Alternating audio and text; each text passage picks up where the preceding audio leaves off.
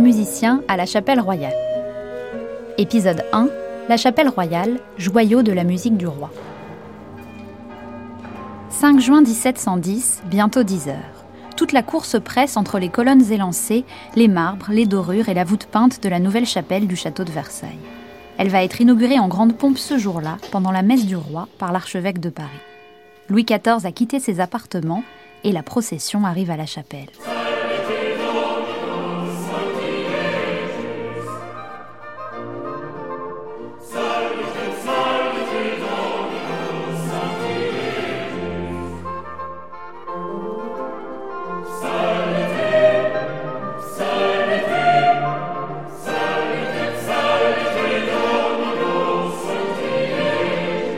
Enfin, elle est quasiment achevée, après 23 ans de chantier.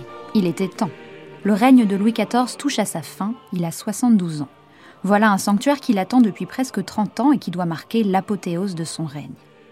Très pieux à la fin de sa vie et grand amateur de musique depuis sa jeunesse, le roi voulait le plus bel écrin pour faire résonner sa musique sacrée.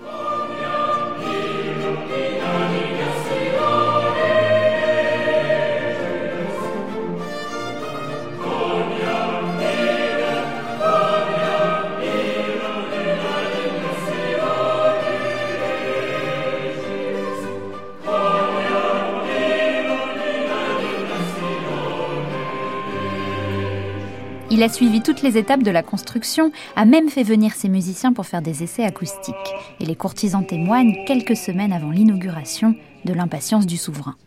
Le roi alla voir pour la première fois sa chapelle neuve, qu'il trouva très magnifique et fort avancée. Il la visitait de tous les côtés, se faisant rendre compte de tout. Il fit plusieurs fois chanter un motet par toute sa musique pour connaître quel effet elle y pourrait faire.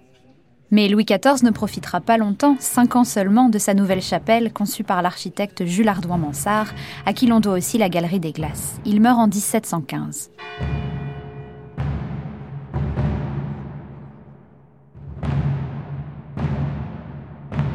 À Versailles, c'est plutôt depuis la tribune d'une autre chapelle, celle qui a précédé l'édifice que l'on voit aujourd'hui, que le roi a entendu, pendant la plus grande partie de son règne, la musique composée pour les offices religieux.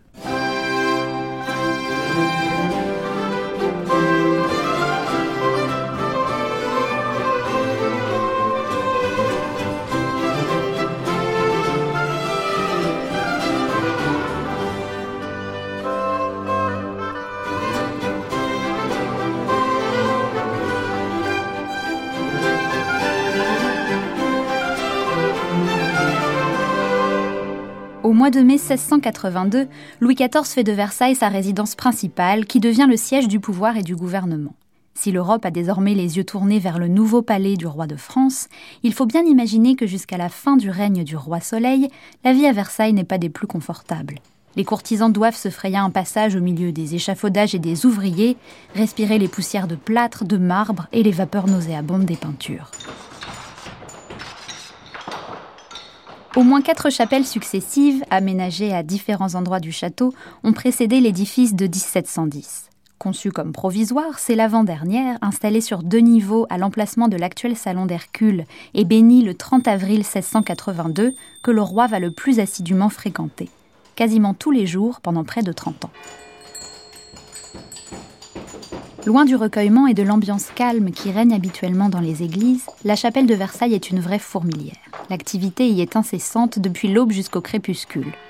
Parmi les nombreux offices célébrés chaque jour, le plus important est sans aucun doute la messe en musique du roi. Près d'une centaine de musiciens exécutent chaque matin vers 10 heures et pendant une trentaine de minutes un répertoire de grande qualité.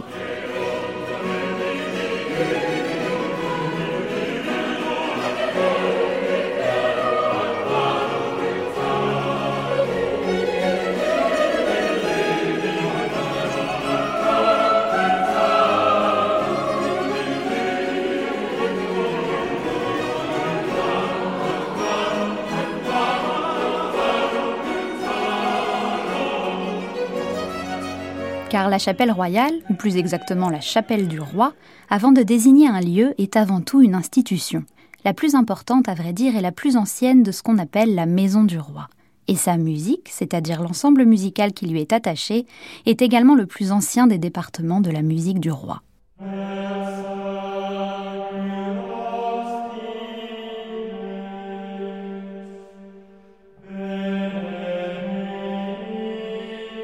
Ses origines remontent au dernier siècle du Moyen Âge, au premier temps des rois de France.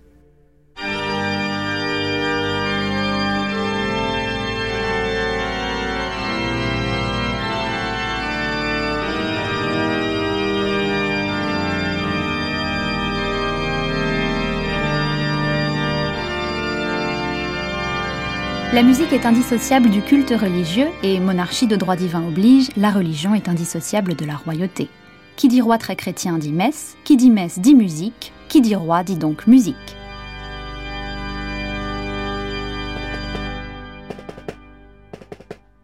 Jusqu'à l'établissement définitif de Louis XIV et de sa cour à Versailles, la chapelle royale et tout le personnel qui la compose est itinérante, ambulatoire. Elle n'est pas fixée à un lieu unique, mais suit, ou plutôt précède le souverain, dans absolument tous ses déplacements.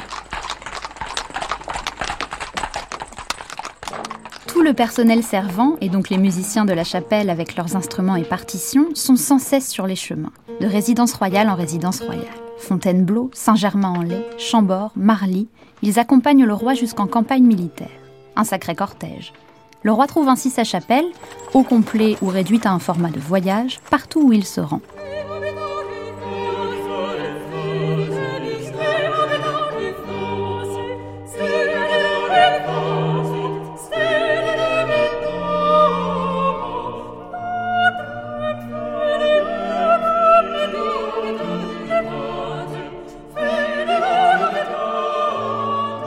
C'est l'installation de la cour à Versailles au printemps 1682 qui donne un coup d'accélérateur au développement de la musique de la chapelle royale. Dans le château encore en travaux, la musique est partout, jusque dans les jardins. Mais attention, point de cacophonie, tout est organisé. La musique à la cour de France fascine. Tout musicien, français ou même étranger, qu'il soit chanteur, instrumentiste ou compositeur, rêve d'un poste à Versailles. La musique du roi, maillon essentiel de la vie de la cour, est une véritable machine parfaitement organisée qui regroupe, à la fin du règne de Louis XIV, près de 200 musiciens capables de fournir à tout moment de la journée de la musique et les effectifs pour l'exécuter. Cette musique du roi se divise en trois départements. La musique de la chambre pour les divertissements profanes, comme l'opéra, le ballet et les concerts très appréciés de la cour lors des fameuses soirées d'appartement. Celle de l'écurie pour la musique d'apparat, parade militaire et fêtes de plein air et le fleuron, celle de la chapelle pour les offices et cérémonies religieuses.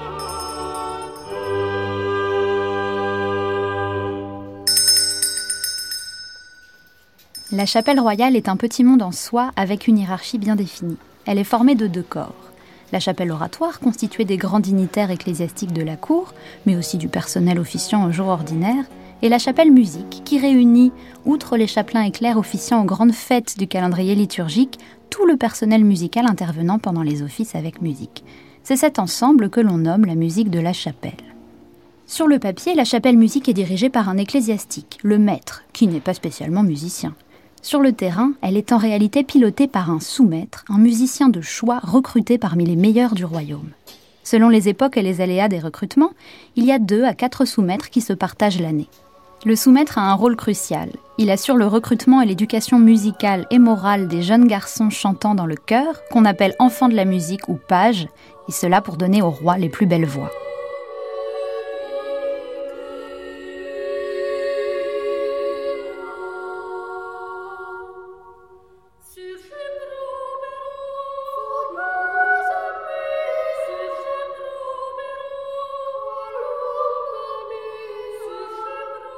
Mais c'est loin d'être sa seule mission.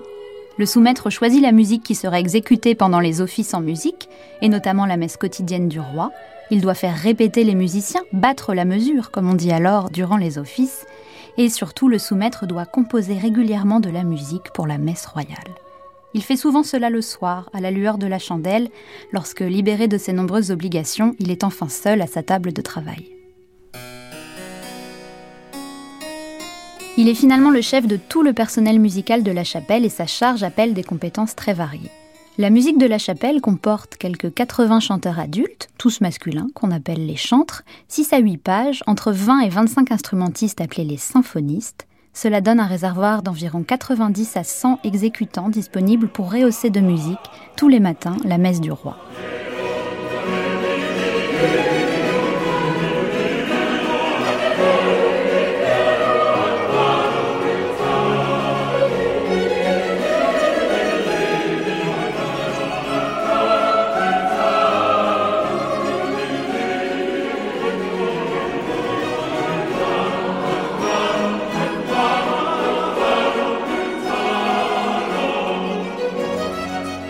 Et pour faire tourner la boutique, il faut du personnel.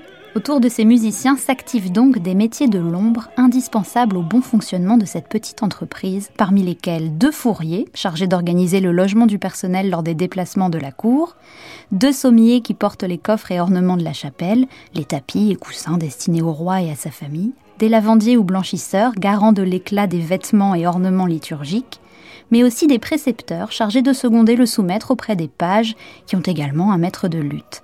Il y a encore un porteur d'instruments, un souffleur d'orgue, essentiel à l'organiste pour actionner les soufflets mécaniques, un imprimeur et un auteur chargés de la préparation et de la copie du matériel musical.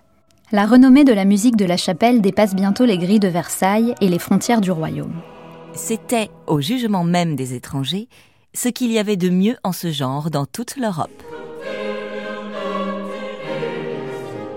Les musiciens entrent en scène le matin, pendant la messe quotidienne du roi, durant laquelle ils exécutent ce qui en constitue la spécificité musicale des motets.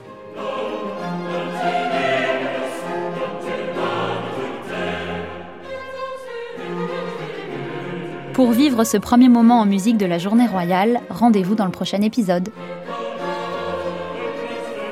Retrouvez la chapelle et les protagonistes de cet épisode en prolongeant l'expérience sur le site expodcast.cmbv.fr au programme des archives, des vidéos, des rencontres et bien d'autres découvertes. Un podcast du Centre de musique baroque de Versailles en coproduction et partenariat avec France Musique et en partenariat avec le Château de Versailles.